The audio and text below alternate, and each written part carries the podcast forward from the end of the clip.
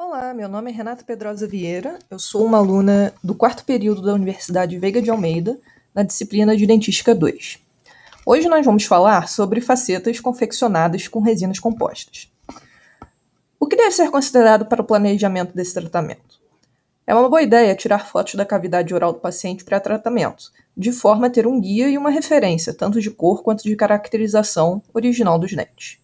O planejamento funcional é importante para garantir a oclusão correta e, como o nome diz, manter a função correta dos dentes.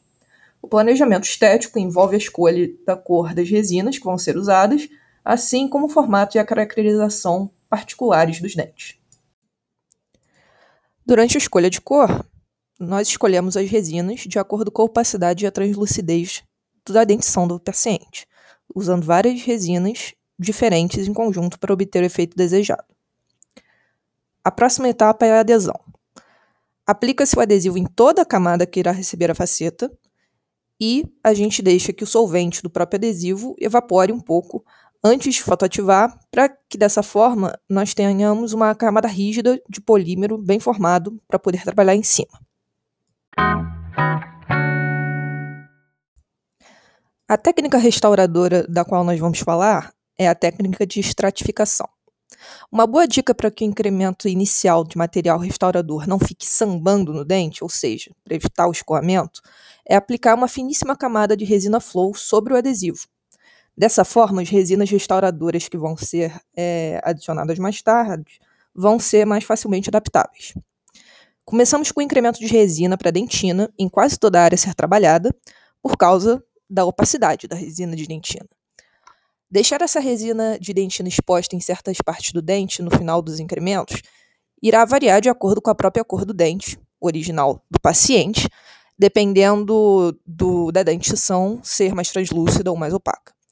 O uso da dentina de resina não vai até as paredes proximais e a área incisal. Nós fotoativamos essa camada antes da próxima. Então, nós usamos a resina de esmalte nas faces proximais para dar uma translucidez natural ao dente. Usando uma tira de poliéster para ajudar a emoldurar o dente com a resina de esmalte e depois se fotoativa essa camada. Nós usamos a resina de esmalte ou a resina incisal na região dos mamelos do dente, se for o incisivo central, por exemplo, dependendo novamente da, do próprio paciente. Para dentições mais translúcidas, a resina incisal é melhor, e para as mais opacas, a resina de esmalte é uma melhor escolha. Sobre todas essas camadas, utiliza-se a resina de esmalte. Dependendo do caso, não é necessário que a camada de esmalte se estenda além do terço cervical do dente. Novamente, depende da coloração natural da dentição do paciente. A quantidade de material de resina de esmalte utilizada, assim como a quantidade de resina de dentina, vai depender das características de cor da dentição do paciente, pois quanto mais resina de esmalte se usa, mais o dente fica translúcido, e quanto mais resina de dentina se usa, mais opaco o dente fica. No final, nós fotoativamos novamente. Então, se espalha uma fina camada de gel de glicerina e fotoativamos novamente. Uma boa dica é ter cuidado para não usar pouco material em cada incremento que se faz, porque isso aumenta a possibilidade de bolhas no final do trabalho. Então, acontece as caracterizações na faceta do paciente, linha opaca, etc., mas elas só são necessárias de serem feitas se o paciente de fato as tiver.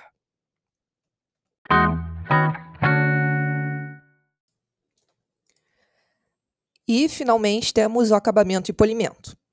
O processo de acabamento e polimento é, se faz a definição do contorno da anatomia primária do dente com uma lâmina 12 de bisturi, tirando o excesso do material da cervical do dente. Depois, nós vamos determinar quais vão ser as áreas de espelho e as áreas planas.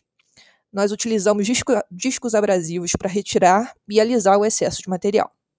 Também se passa o disco nas áreas de sombra, fazendo o contorno perfeito dos dentes. As tiras abrasivas também podem ser usadas, principalmente para conseguir alcançar lugares difíceis. Utilizar brocas diamantadas para fazer os desgastes anatômicos na área vestibular e microtexturas de acordo novamente com as características da dentição do paciente.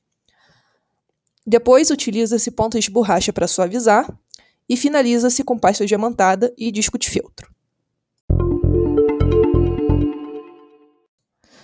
As referências para esse trabalho são o livro de Odontologia Restauradora, Fundamentos e Técnicas, de Luiz Baratieri, da editora Santos, e a videoaula do professor Felipe Schneider, Facetas Diretas com Resinas Compostas, que é achada no canal de YouTube da DFL.